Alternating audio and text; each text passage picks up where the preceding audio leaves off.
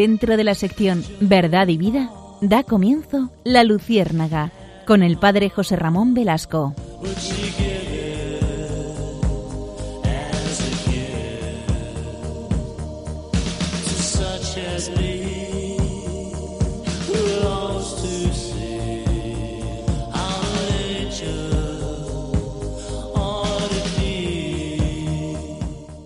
Corría el año de 1973 y en todos los cines del mundo se estrenaba una película, se, acordarán de ella, El Exorcista.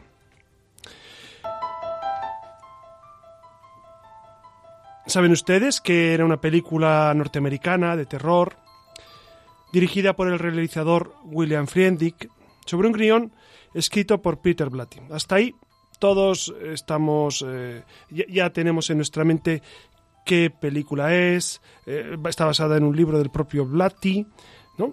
que solo en Estados Unidos llegó a vender 13 millones de copias de este libro.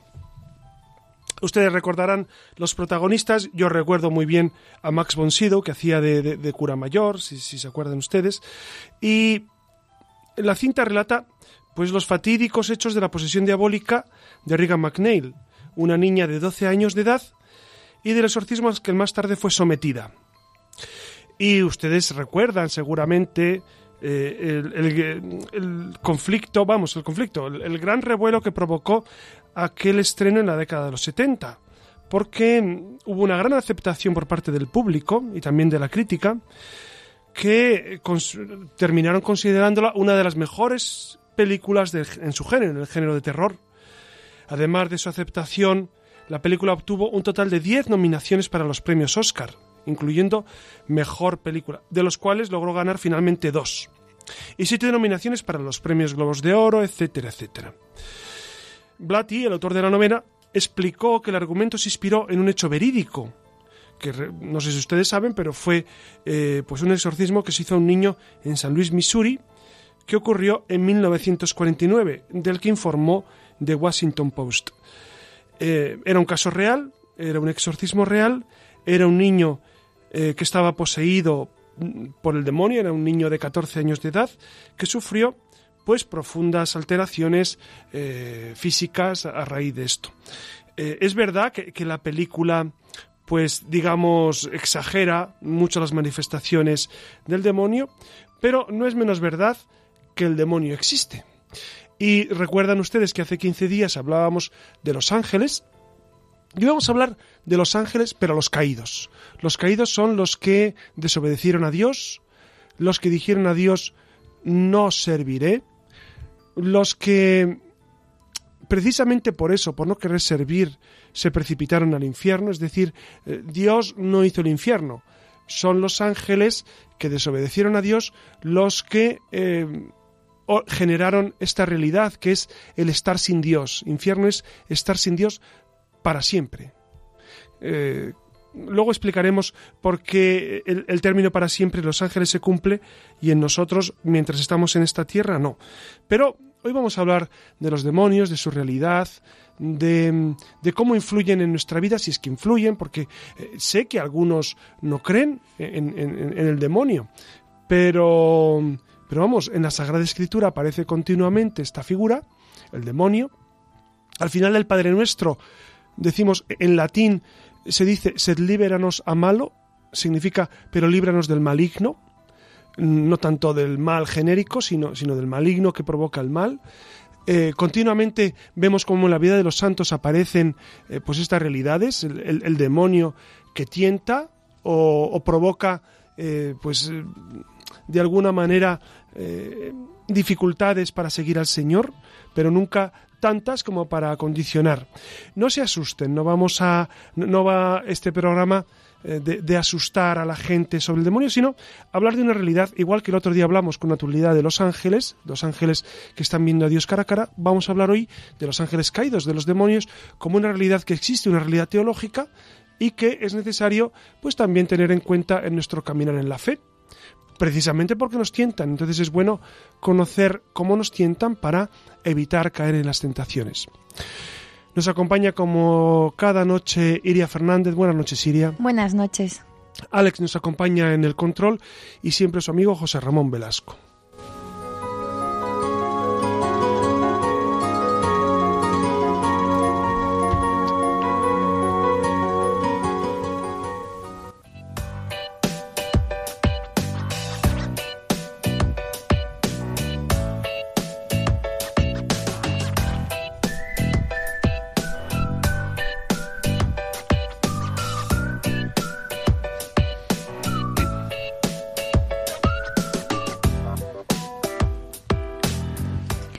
Pues buenas noches de nuevo, ya saben que aquí continuamos y como vienen escuchando esta noche con el tema de los demonios, ¿no? Recuerden, como les decía el padre José Ramón, que ya hace 15 días eh, nos lanzamos con el tema de los ángeles, así que estaba claro que esta noche no, no podía faltar su continuación. Y, ya saben que es un tema también controvertido, ¿no? En, la medida en que para algunos los, mm, los demonios, el demonio no existe, eh, para otros sí, eh, para unos son muy numerosos, para otros no, eh, esto que llamamos demonios, Satanás, en fin, que, que viene siendo un tema importante también para nuestra fe y sobre el que pocas veces meditamos. Así que esta noche vamos a abordar este, este tema insondable, también un poco oscuro al mismo tiempo y prepárense porque se presenta una noche muy intensa, como no podía ser de otra manera.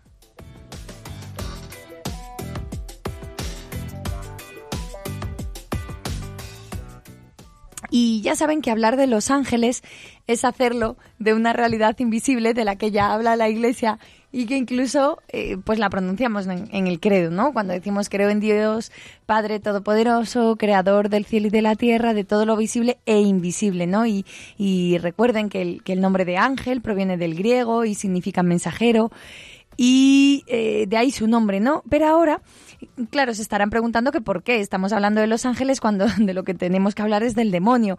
¿Y por qué hay que hablar de los ángeles? Pues muy sencillo, porque los demonios fueron y son ángeles caídos. Como saben, los ángeles fueron creados con una naturaleza buena, es decir, eran libres, bellos, inteligentes. De hecho, Lucifer era uno de los ángeles más bellos y más hermosos, ¿no? De ahí su nombre, que significa lucero, eh, la estrella radiante de la mañana. Y su inteligencia, pues también eh, era fascinante. Y fue precisamente esa inteligencia lo que le, le, le condenó, ¿no? Puesto que en el momento de la elección, él prefirió elegirse a sí mismo es verdad que Lucifer, bueno, también otra etimología nos habla el que lleva la luz, Lucifero, ¿no? El que lleva la luz. Bueno, pues eh, muchas personas, lo que decías antes es muy cierto, dicen, pues yo en los demonios no creo ni en los ángeles, porque no los he visto, no, no sé, eh, y te dicen, yo creo en el mal del mundo. Bueno, eh, es, es, evidente que existe el mal del mundo, es como el que te dice, el infierno no existe, existe el infierno aquí en la tierra.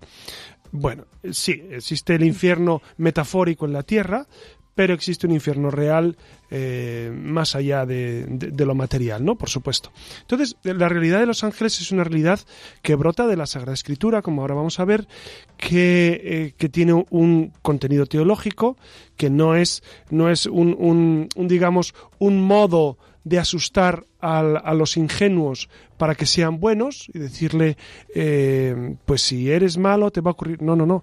Los demonios existen, es una realidad que influye en nuestra vida. ¿Cómo son los demonios? Porque mucha gente dice, ¿y, ¿y, por qué no se arrepintieron? ¿Y por qué no volvieron atrás?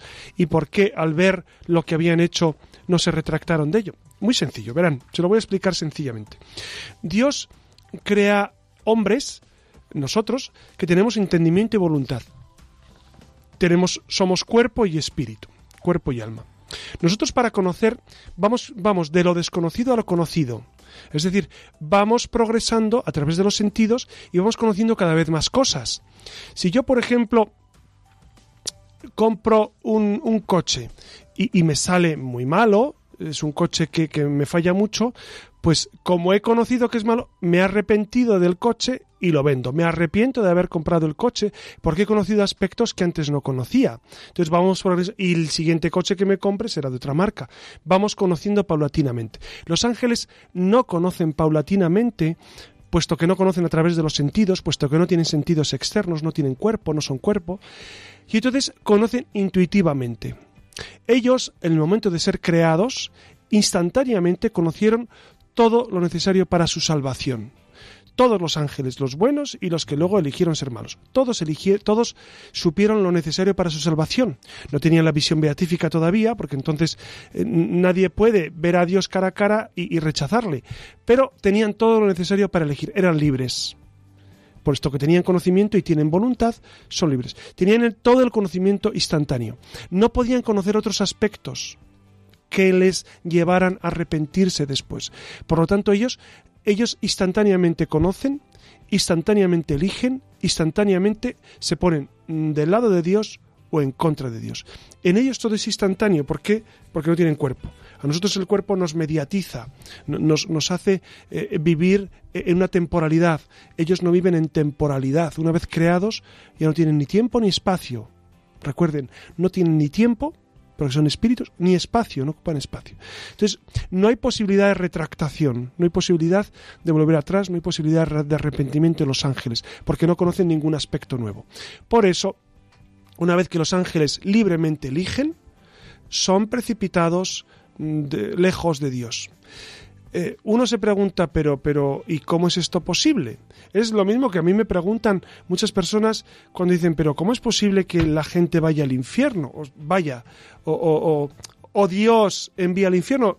Bueno, lo primero que Dios no envía a nadie al infierno, Dios no manda al infierno a nadie. Eh, es uno el que elige eh, estar o no estar con Dios, igual que los ángeles hicieron, unos eligieron estar con Dios y otros no estar con Dios, pues igual nosotros. Nosotros durante la vida elegimos estar con Dios y entonces por la misericordia de Jesucristo le pedimos estar con Él y Él nos lleva hacia sí, una vez muertos, y otros eligen no estar con Dios, objetivamente no quieren estar con Dios y eligen pues permanecer lejos de Dios. Esto es un misterio, amigos, eh, yo lo sé, eh, y, a mí me desborda como tanto como a ustedes. Es el misterio de las realidades eh, de ultratumba, del más allá, del que va a ser de nosotros. A veces la gente nos pregunta, a los sacerdotes, cuando vamos al tanatorio y, o tenemos un funeral, o en una conversación cualquiera, pues a veces nos pregunta, ¿y dónde van los que mueren? Pues mire, solo, solo hay tres posibilidades de, de, ir. De ir en el sentido metafórico, porque ir no se va a ningún sitio, es, un modo de estar. Eh, es el cielo, una posibilidad, el cielo es la visión beatífica, es ver a Dios cara a cara. Ahí van los santos, los que mueren en gracia y con el alma preparada para el encuentro con Dios. Otra posibilidad es que nos toque purificarnos un tiempo, que hayamos muerto en gracia, queriendo ver a Dios y, eh, nos toque un tiempo de purificación, que es lo que eh, habitualmente y coloquialmente llamamos como purgatorio. Y la tercera opción es que quien no quiere estar con Dios eternamente, pues eh, permanece sin Dios eternamente. Eh, esto es un misterio, es un misterio insondable que no podemos entender, pero Jesucristo habla de esta realidad. A Jesucristo eh, el demonio le tentó en el desierto y Jesucristo habla de las penas eternas. Entonces no es una realidad extrapolada del contexto de, de, la Sagrada Escritura, sino es una realidad. en el catecismo de la Iglesia Católica se insiste mucho en esta realidad. Por tanto, es necesario recordar que los demonios pues están y hicieron una opción, una opción de la cual ya no se pueden venir atrás.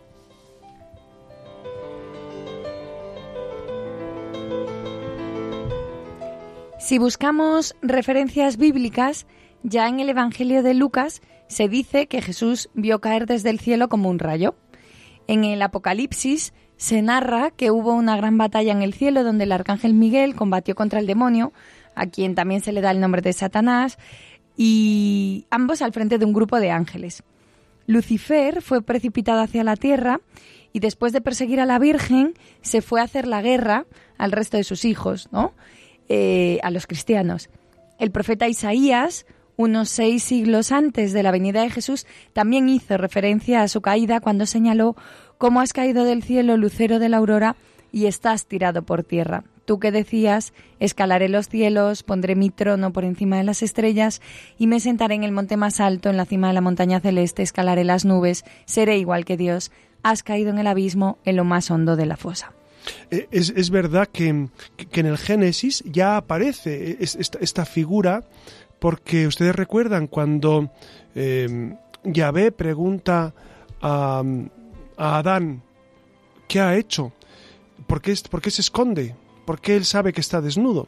Y entonces Adán echa la culpa a Eva, Eva echa la culpa a la serpiente, y entonces Yahvé comienza a maldecir la serpiente. Y, fíjense qué, cosa tan, tan tremenda dice y tan fascinante.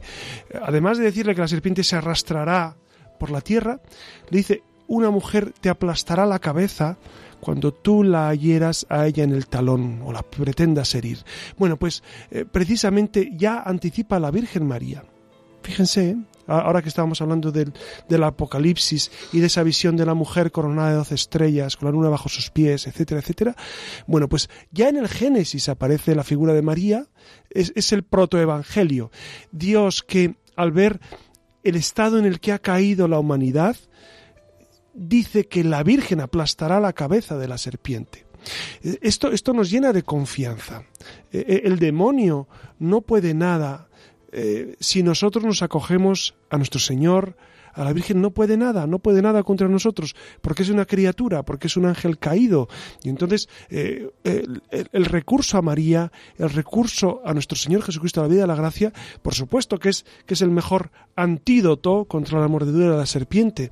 Pero fíjense qué ternura tan grande cuando, cuando se, se, se figura a María Inmaculada, siempre eh, se la pone sobre una nube y un dragón o una serpiente, porque ella aplasta la cabeza de la serpiente. Y esto es muy interesante y muy importante en nuestra vida, que recordemos que el demonio está vencido en Cristo.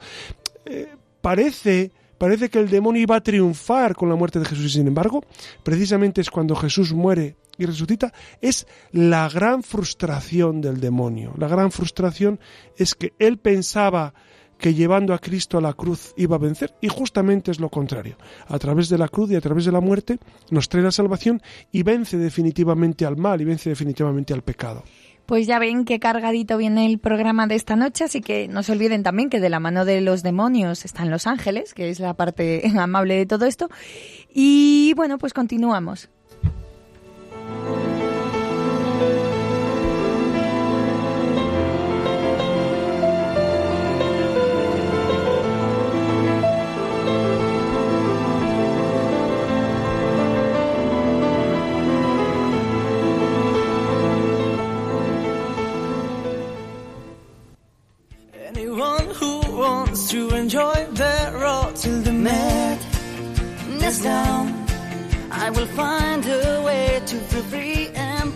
Estamos escuchando al grupo Aurin con su canción Last Night on the Earth, que trata sobre todo aquello que necesitamos expresar y que por algún motivo no hemos tenido ocasión de hacer. Precisamente de esto va nuestra siguiente sección.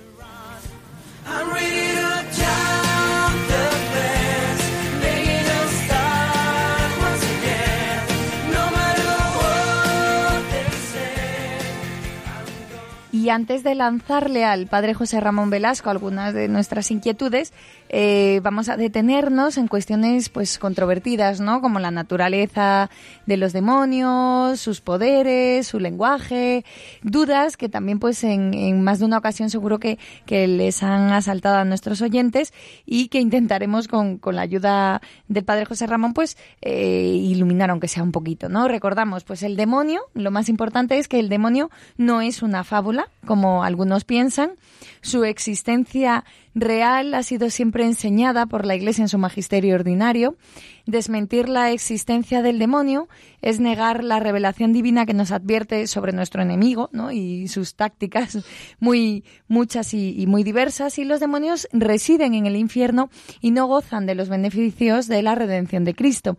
Los demonios, sin embargo, no perdieron su capacidad racional, sino que la utilizan para el mal y continuará así hasta el final de los tiempos, ¿no? Y, por cierto, creo que como ha quedado claro, esto, ¿creó Dios a los demonios? Por pues, supuesto, claro. lo primero es que hay que saber. Pero creó ángeles. Claro, efectivamente. Creó ángeles que luego ellos eligieron eh, apartarse de Dios. Claro, Dios no creó a los, a los demonios, sino que lo que creó fue los ángeles, efectivamente. Y Dios no crea el infierno, por supuesto. Claro, y Dios dotó a todos los ángeles, pues lo que estamos diciendo, ¿no? Eh, esta noche, los dotó con libertad para escoger entre el bien y el mal. Lucifer y sus seguidores quisieron separarse de Dios y se llenaron de maldad. Es así que se les negó, pues eso que veníamos hablando de la visión beatífica. ¿Y de dónde vino esta maldad? pues eh, la maldad al final es causada por una opción libre de querer separarse de Dios. Los demonios fueron creados igual que los demás ángeles, pero eh, simplemente se transformaron en, demonios por su pecado, ¿no? Claro, dice San Atanasio una, eh, en sus escritos una cuestión que a mí me iluminó mucho, porque dice él que precisamente cuando Dios nuestro Señor, Dios nuestro Padre, revela el plan de redención del, del ser humano, ¿no? y lo revela a, toda la creación, entonces los, los ángeles se dieron cuenta que deberían servir no solamente a Dios Padre, sino al Dios que se iba a encarnar, al verbo encarnado que sería Jesucristo.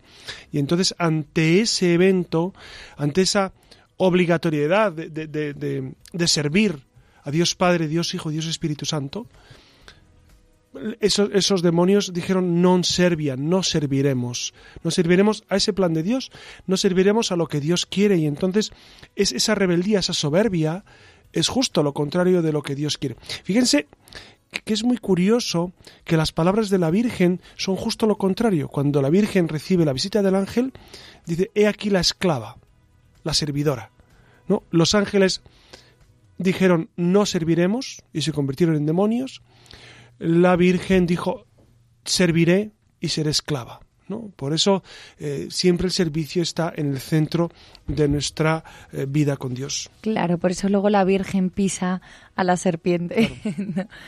Y, claro, ¿cómo, ¿cómo podemos hacer para vencer el demonio, no? Al demonio, pues ya Juan Pablo II exhortó a la vigilancia para reaccionar con prontitud a, todo ataque, ¿no? De la tentación.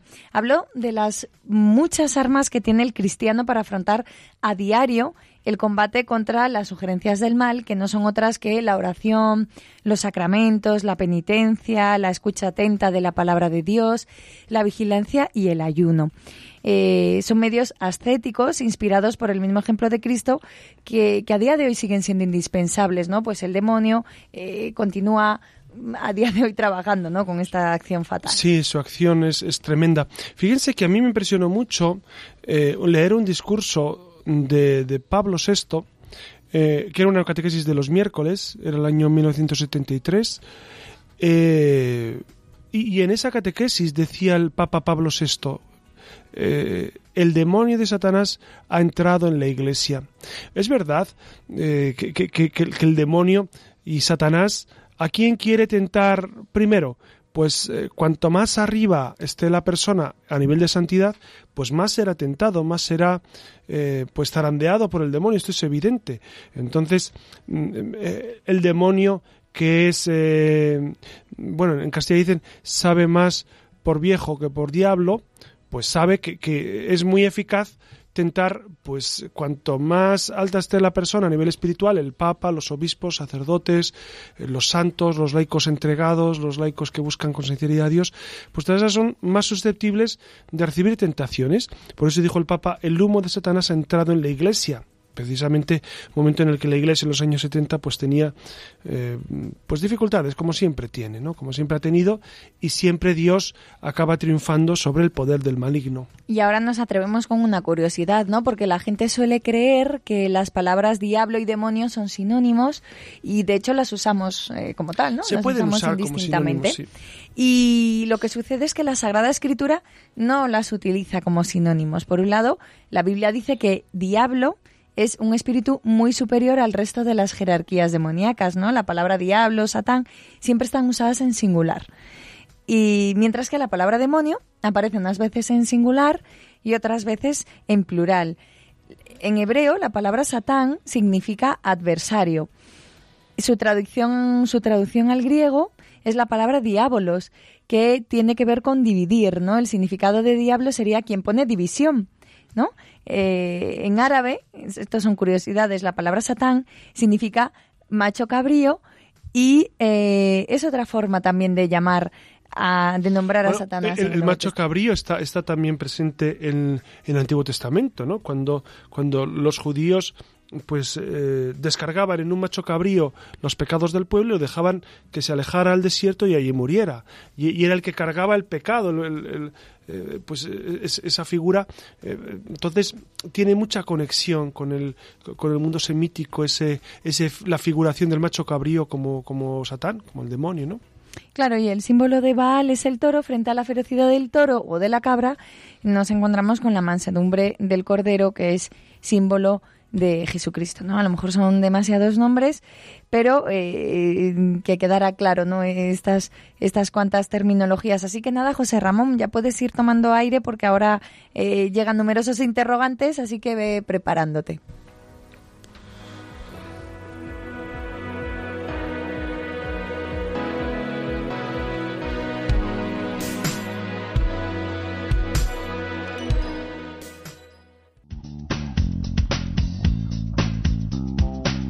Pues como te decía José Ramón, surgen muchas eh, cuestiones, una un poco pues enlazándola con lo que acabamos ahora mismo de comentar, es, son con respecto a la terminología, ¿no? Todos estos nombres del demonio, Satanás, Lucifer, Anticristo, falso profeta, Belcebú, eh, ¿son la misma realidad? Bueno, igual que hemos hablado de, los ángeles el otro día, que había eh, jerarquías, etcétera, es evidente que, entre, los, entre los ángeles caídos también hay jerarquías y, y, también tienen una misión específica y tienen un, un, modo de tentar y, de presentarse distinto, ¿no? Eh, ya muy bien lo has dicho en la etimología anteriormente. Quizá a nuestros, a nuestros radioyentes eh, les sirva saber que, que son ángeles caídos que, y que hay algunos que están por encima de los demás, pero, pero el influjo que tiene sobre nosotros siempre es, es, el mismo. Ellos nos influyen de tres maneras. Por la tentación, la obsesión, la vejación y la posesión diabólica. Entonces, eh, son los modos que ellos tienen de, de, intervenir en nuestra vida. Nunca nos pueden obligar a hacer el mal, esto es muy importante. Nunca pueden obligarnos, nunca pueden coartar la libertad. Sí pueden, eh, de alguna manera, pues eh, condicionarnos mucho, pero nunca determinar nuestra voluntad, no lo pueden hacer. Y bueno, a lo mejor esta es una pregunta baladí, ¿no? Pero eh, ¿qué, le dirías a, todos esos católicos que se niegan a creer en el demonio? Porque, que bueno, que hay mucha gente también que es de parroquia que, que aseguran, ¿no? Que, que, pues que Dios, si es tan bueno, como puede permitir que exista el demonio? O lo que señalábamos antes, ¿no? un Dios que es tan bueno, como va a permitir que exista el infierno?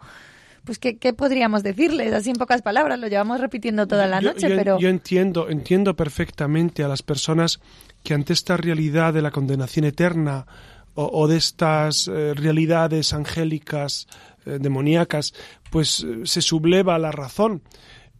es verdad, es verdad que, que, la razón se bloquea ante esto, y yo lo entiendo, la mía también.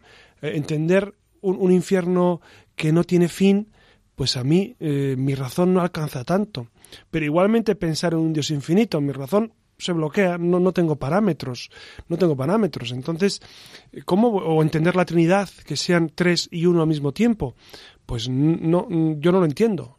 Amas a la Trinidad, amo la Trinidad, amo la realidad que la Sagrada Escritura me propone y Jesucristo me anuncia, pero me supera absolutamente. Del mismo modo me supera, eh, pues, eh, hasta qué punto entender cómo es posible que, que, aquellos ángeles dijeran no serviré a Dios, cómo es posible que alguien, incluso que hoy en día haya gente que diga a Dios no quiero a Dios, y la hay, y la hay, y observamos a nuestro alrededor gente que desprecia a Dios, que blasfema, que odia a Dios.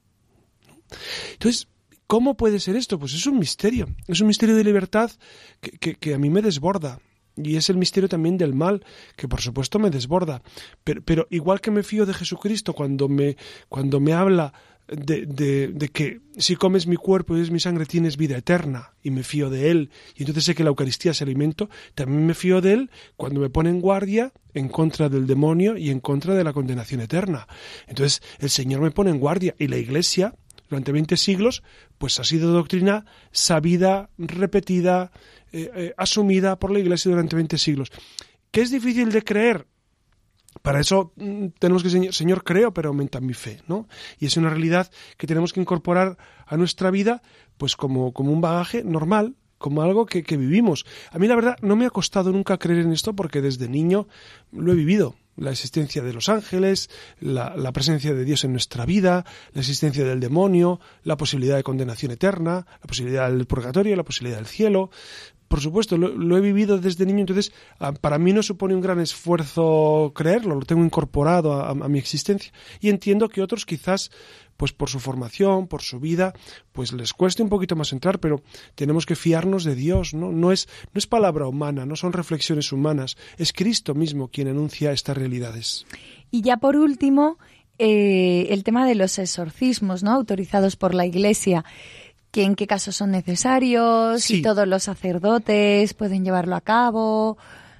Sí, eh, del exorcismo vamos a hablar al final, en, pues en ese rato de sensación, pero, pero el exorcismo es una realidad que tenemos en la Iglesia que, que viene desde Jesucristo. Jesucristo es el primer exorcista, el primero que expulsa demonios, ¿no? Y entonces, y, y después el dado poder a la Iglesia, pues al Papa, a los obispos, y los obispos designan algunos sacerdotes, no todos, algunos sacerdotes son designados para eh, efectuar exorcismos que después explicaremos eh, al final de la, de la transmisión pues cómo, cómo es esta realidad. Pues muy bien, muchísimas gracias por tu respuesta, José Ramón. Y ahora os dejo planteado el, el tema que viene para el próximo programa, que es eh, la maternidad. No sé, José Ramón, si quieres decir algo con respecto a este tema sí, propuesto. Vamos a, vamos a hablar de la maternidad. es muy etéreo así. Sí, sí, sí. Y es un tema esencial porque, porque ser madre, bueno, es esencial por la naturaleza humana, por supuesto, porque la Virgen es madre y porque eh, tenemos eh, esta concepción maravillosa de la mujer como madre, eh, pero no solamente como madre física, también como madre espiritual. Entonces vamos, vamos a abordar estos dos aspectos que me parecen esenciales, ¿no?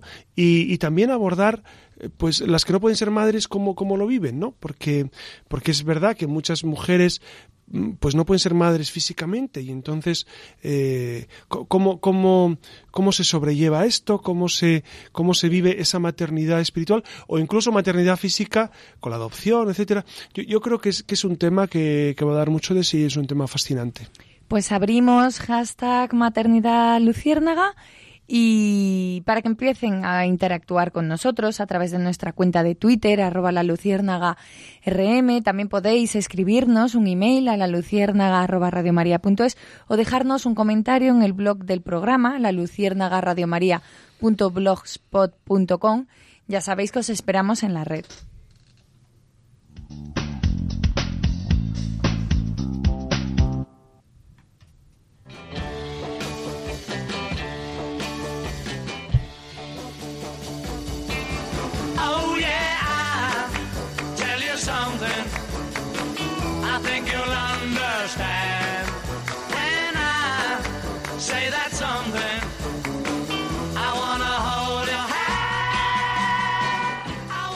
Ya hemos hablado bastante, ¿no? Eh, por esta noche con respecto al tema de los demonios. Así que nos despedimos con unas reflexiones en voz alta. La primera es que ya saben, los ángeles existen y por consiguiente los demonios también, que, que no eh, son más que ángeles caídos. Y si bien es verdad que hubo un homicida desde el principio, que es como en alguna ocasión se refiere la Biblia al demonio, de todas las obras que ha hecho, la más grave en consecuencia, ha sido la seducción mentirosa que ha inducido al hombre a desobedecer a Dios.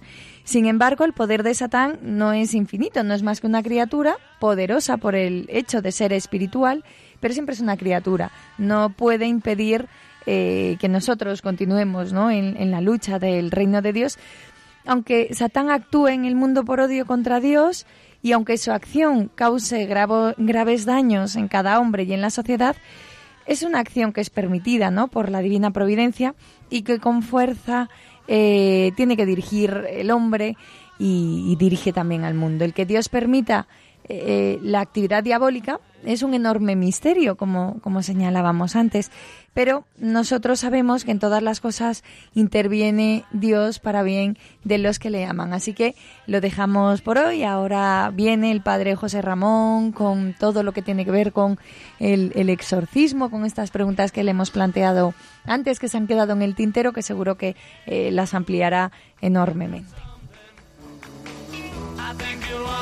understand.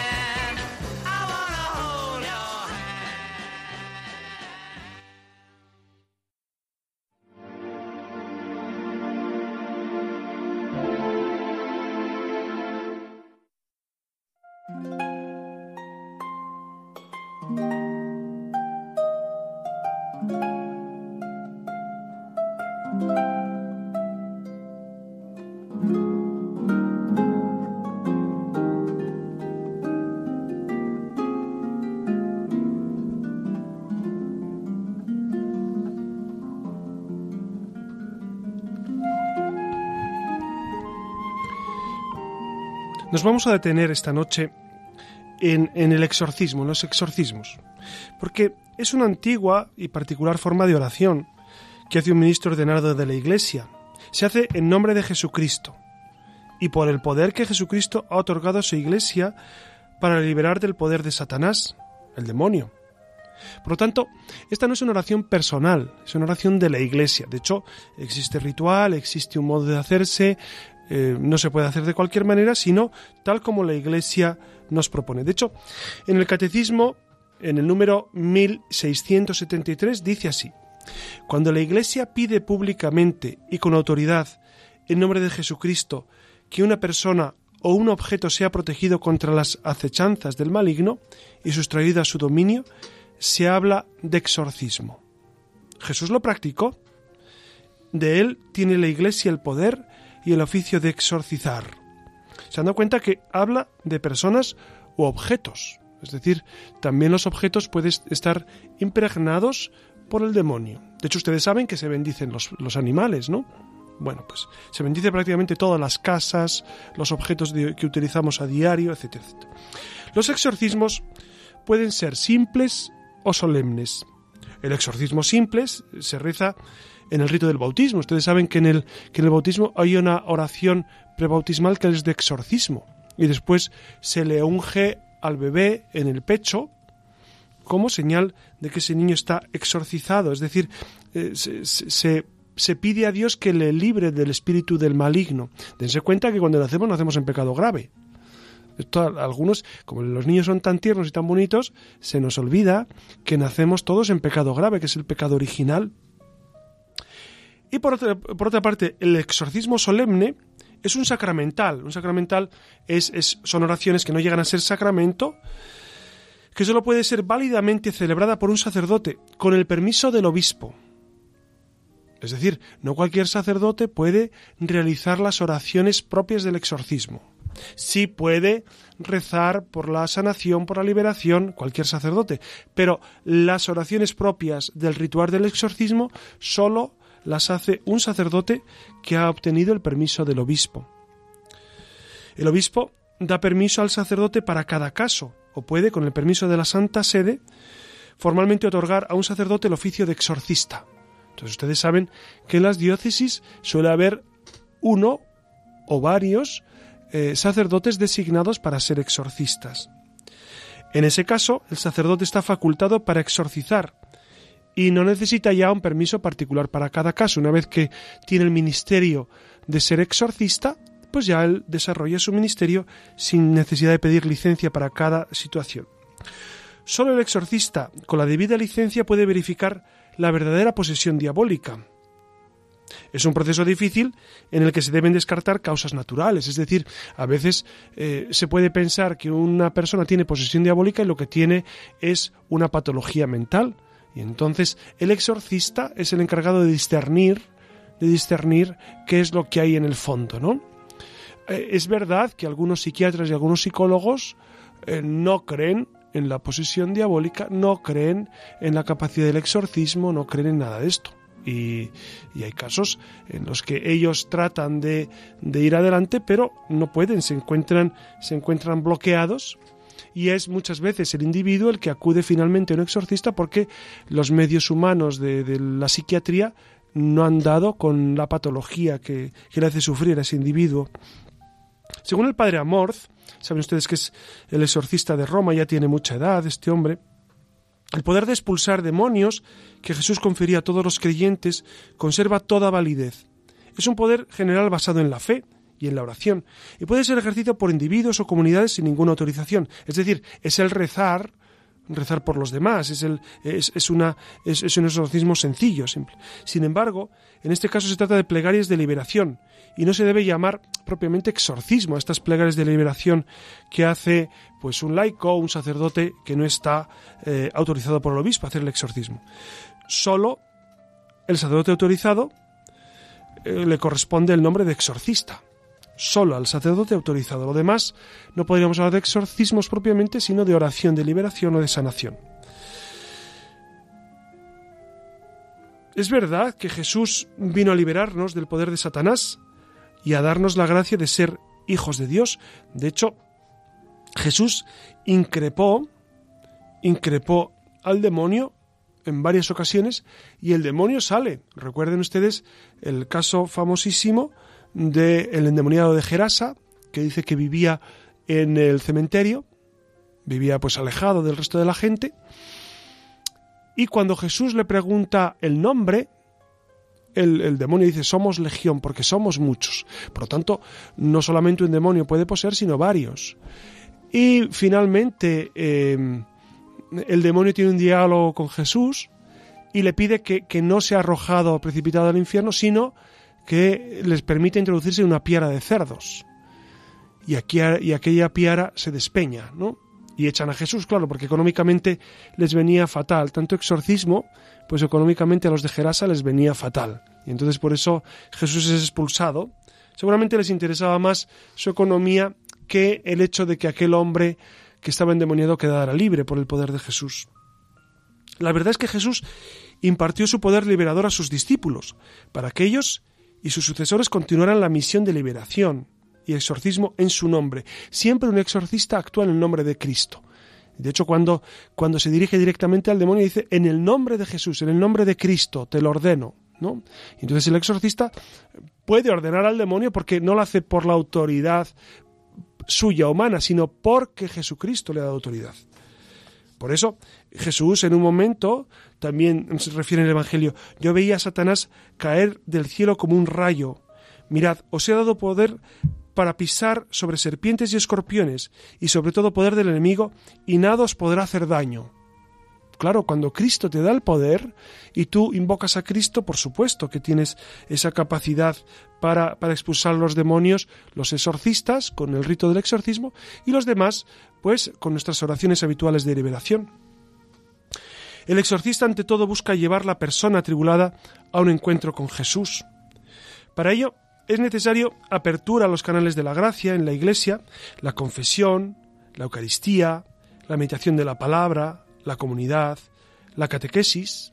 Claro, cuando uno tiene cualquier influjo del demonio, sea tentación, obsesión, vejación o posesión, pues, eh, ¿cómo se cura esto? Pues con más oración. Jesús, a Jesús en una ocasión, recuerden ustedes que los discípulos que les mandó a, predicar, y los discípulos dicen, es que algún demonio no se nos sometía. Y Jesús les dice, es que algunos demonios solo con oración y ayuno. Entonces, ¿qué es lo que hace que, que, que, la persona quede libre, libre del demonio? Pues nuestra oración, la vida de gracia. Claro, es esencial vivir en gracia. Si no, pues eh, abrimos la puerta al mal espíritu, ¿no? Si no vivimos en gracia, si no vivimos una vida de oración, si no vivimos unidos al Señor, pues nos ponemos en serio peligro, en serio peligro, ¿no? Es verdad que es necesario siempre eh, un diagnóstico y una prudencia y, los exorcistas pues tienen una grandísima prudencia al tratar estos temas porque eh, se, pueden la gente se puede dejar llevar pues por el eh, por, por, por el fanatismo o por ese aspecto como de espectáculo que puede tener y nada más lejos de la realidad por eso es verdad que actualmente muchos viven una fe supersticiosa o, de superstición, y muchos tienden a no hacerse responsables, no saben afrontar el sufrimiento y atribuyen todo trastorno físico espiritual a la acción del demonio. Y no todo lo que nos ocurre es del demonio, claro. Pero frecuentemente el, remedio para nuestros males es vivir en gracia. Yo diría, una persona que, que, que interiormente siente pues, el influjo del mal espíritu, pues primero que viva en gracia, tiene que confesarse, tiene que comulgar con frecuencia, tiene que rezar el rosario a la Virgen y entonces eso por supuesto que te libera y eso, y eso te hace pues eh, apartarte de esa presencia del demonio que, es verdad que nos influye. Y, ustedes se darán cuenta que cuanto más nos alejamos de Dios, por lo que sea, por pereza o por negligencia, pues nos vienen más tentaciones, eh, nos vamos apartando de Dios, se va enfriando el alma, se envuelve el alma como en una eh, penumbra, en neblina, ya no vemos claro la fe, ya parece que no nos dice tanto Jesús en la Eucaristía, no nos, no nos enaltece el cielo. ¿Por qué? Porque nos hemos ido alejando de Dios, porque nuestra alma se va enfriando. Por eso, si ustedes sienten que, que, que que se van apartando de Dios por, por, pereza o por negligencia, por circunstancias de las que sean, vuelvan a Dios. Vuelvan a Dios en los sacramentos, sobre todo eh, confesión y Eucaristía, vuelvan a Dios en la oración, vuelvan a Dios en, las, en el ayuno, en la, penitencia, en, el pequeño sacrificio, porque eso les vuelvan a Dios en la comunidad. El demonio siempre lo que quiere es apartarnos de la comunidad, porque sabe que si estamos en comunidad, si vivimos la fe con otros, pues es más difícil que nos ataque y es más difícil. ¿Qué es comunidad? Pues comunidad es pues su grupo de personas que acude a la misa dominical, la gente que reza el rosario en la iglesia, el sacerdote que está precisamente para confesarle usted o para darle un consejo. ¿Cuántas personas solucionarían muchos problemas si fueran a consultar a un sacerdote? Pero lamentablemente se consulta primero a la vecina, después al médico de cabecera o al psicólogo y ya eh, si ocurriera el caso al sacerdote, pero como última opción, ultimísima, casi no. Y esto es un error gravísimo, gravísimo, ¿no? Los sacerdotes están para ser consultados, para ser preguntados. No es que lo sepan todo, claro que no, pero le pueden dar un buen consejo, le pueden ayudar a encontrarse con Dios, sobre todo si usted intuye que su problema espiritual proviene de no vivir la fe con intensidad. No vivir la fe con fuerza nos trae dificultades, es evidente, es evidente, y además el demonio aprovecha eso para, para apartarnos poco a poco. Por eso, anímense mucho a poner los medios y los remedios. Los medios y los remedios para evitar caer en la tentación o evitar pues estas dificultades que el demonio... Miren, si ustedes eh, eh, están atentos a Dios, si ustedes viven unidos al Señor, el demonio con ustedes no puede hacer nada, no puede hacer nada. Como no puede hacer nada con el Padre Pío, como no puede hacer nada con eh, Santa Teresa de Calcuta, que será canonizada dentro de nada, como no puede hacer nada con San Juan Pablo II, el demonio no puede hacer nada cuando uno vive en santidad. Por eso es necesario una y otra vez volver a la santidad, volver a, vivir en el Señor apasionadamente, porque el, el, demonio, dice la carta de San Pedro, es un león rugiente que busca a quien devorar, pero es un león atado. Es un león atado. Si usted no se acerca, no le va a hacer nada. Si usted no se pone a tiro, no le va a pasar nada. Si usted vive en el Señor, vive pertrechado con las armas de la fe, el demonio con usted no puede nada porque Jesucristo es Señor, porque Jesucristo es Dios y porque Jesucristo es quien puede. Por eso anímense mucho, recen mucho a la Virgen, porque la Virgen es precisamente quien nos lleva a Jesucristo y quien nos ayuda a vencer al maligno. Ella fue la que pisó la cabeza de la serpiente y ella es la que nos ayuda a todos a vivir cada vez más en el Señor.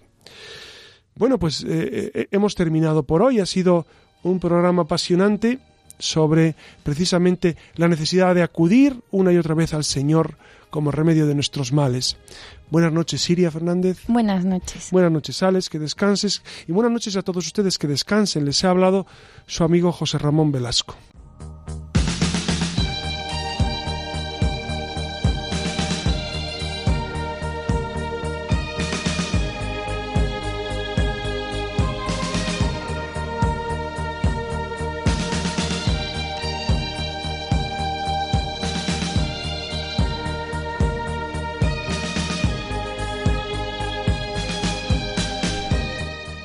Finaliza en Radio María La Luciérnaga con el Padre José Ramón Velasco y dentro de la sección Verdad y Vida.